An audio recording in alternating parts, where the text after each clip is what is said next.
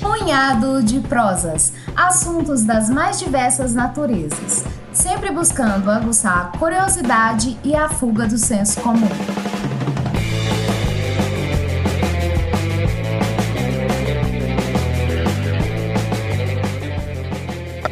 Olá, aqui quem vos fala é Leonardo Costa, também conhecido como Leozão, e no punhado de prosas de hoje volto a falar sobre esportes, especificamente o futebol e algumas das grandes façanhas do mesmo.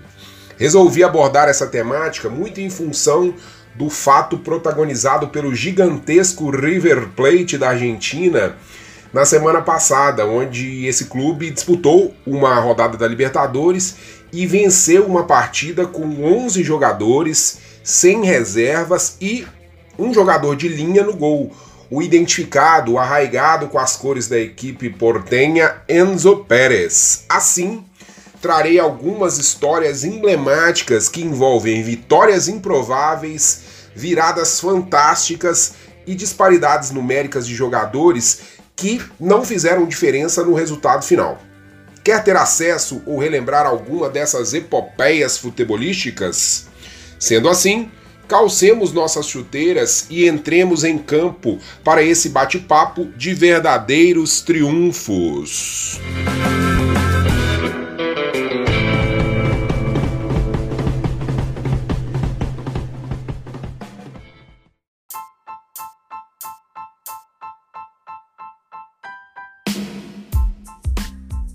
Mesmo com 20 casos de Covid-19 no elenco, nenhum jogador à disposição no banco de reservas e com o volante Enzo Pérez no gol, o River Plate venceu o Independiente Santa Fé da Colômbia por 2 a 1 na, quinta, na quarta-feira da semana passada no Monumental de Núñez, pela quinta rodada da fase de grupos da Libertadores.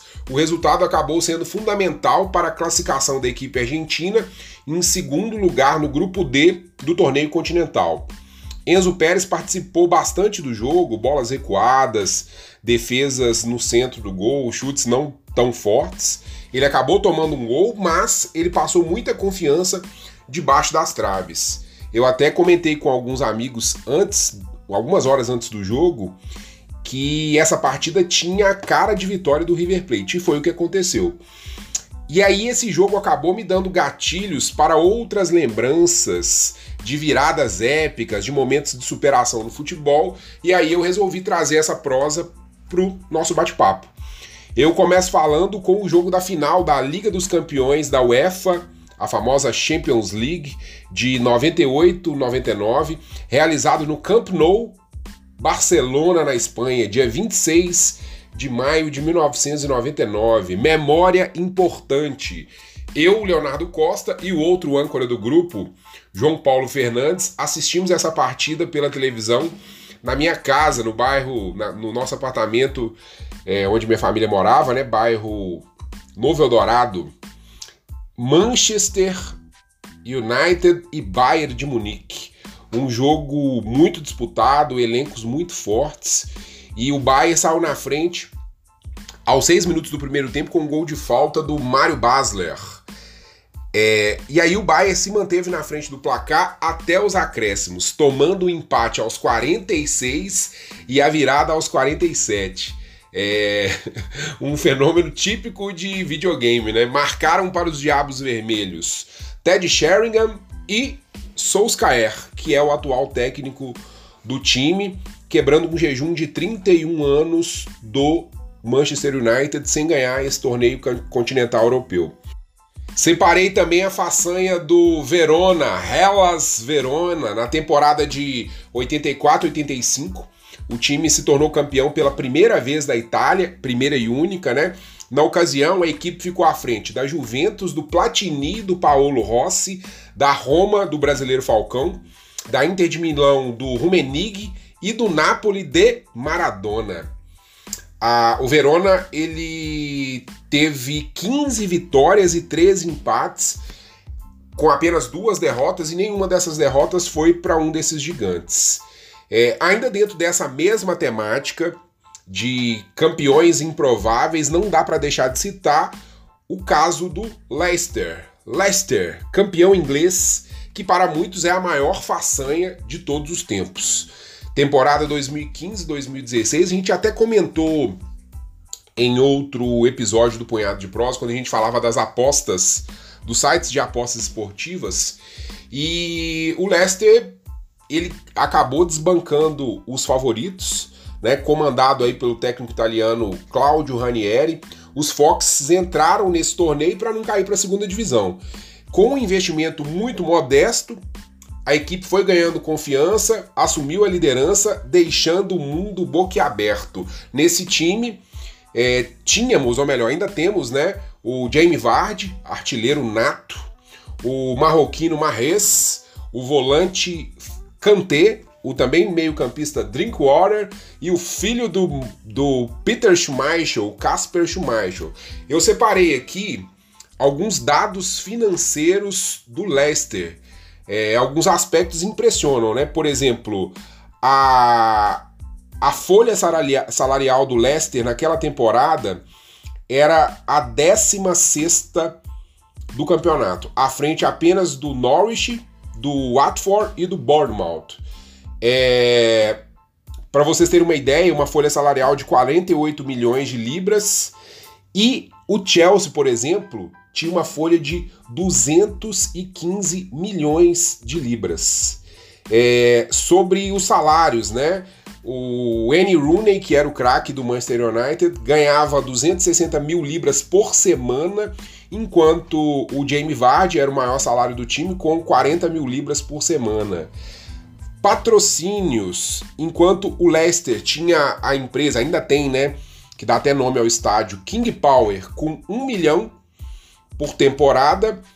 O United tinha o Chevro a Chevrolet estampada em sua marca com 47 milhões de libras por temporada. Então, o feito do Leicester foi algo realmente emblemático, marcante.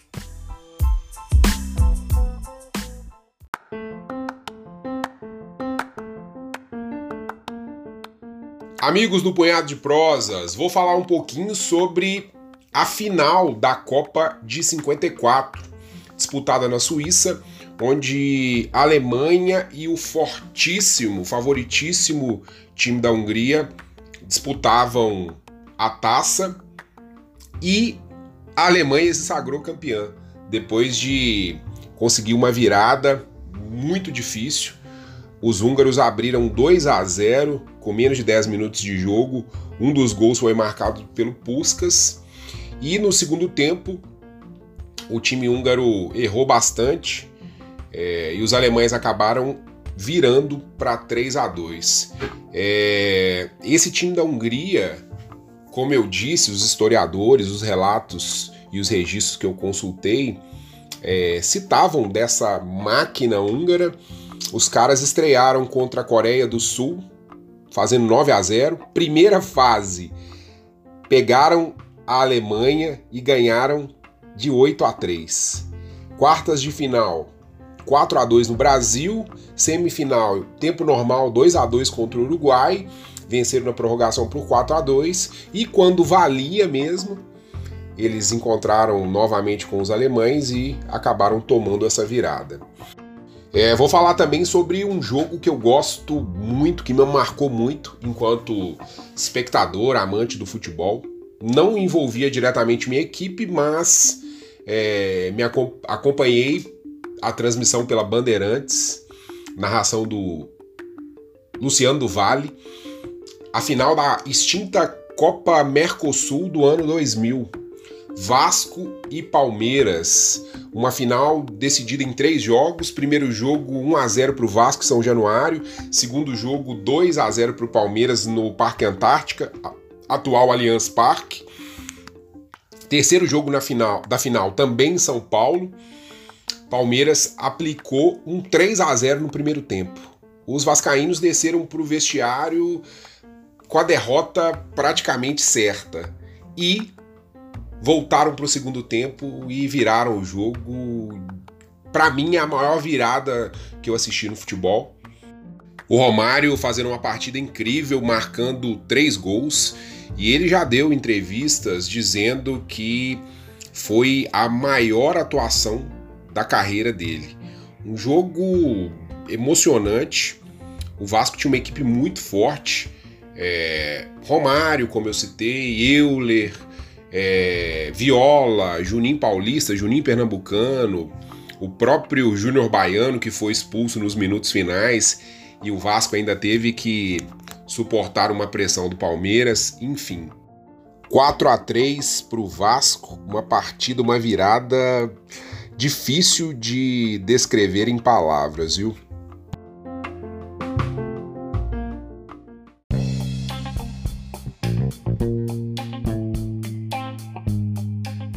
Amigos, vou rumando para o fim desse episódio citando a inacreditável partida entre Grêmio e Náutico, conhecida como Batalha dos Aflitos. É, o jogo valia pelo quadrangular final da Série B de 2005. O Grêmio precisava de um empate contra o Náutico para voltar à primeira divisão. Um pênalti foi marcado pro time pernambucano e aí o pau quebrou. Uma confusão muito grande e quatro jogadores do Grêmio foram expulsos. E aí surgiu o milagre. É, o Náutico, que já tinha perdido um pênalti no primeiro tempo, é, teve a oportunidade desse pênalti com quatro jogadores a mais em campo. Perderam a cobrança e um minuto, dois minutos depois, o Grêmio, num contra-ataque puxado pelo Anderson, que depois foi jogar no, na, na Europa, né? Jogou no, no Manchester United, jogou no Porto, é, acabou fazendo o gol da vitória e o Grêmio acabou se sagrando campeão. Nesse ano, o Grêmio era comandado por um dos meus desafetos no futebol, que é o Mano Menezes.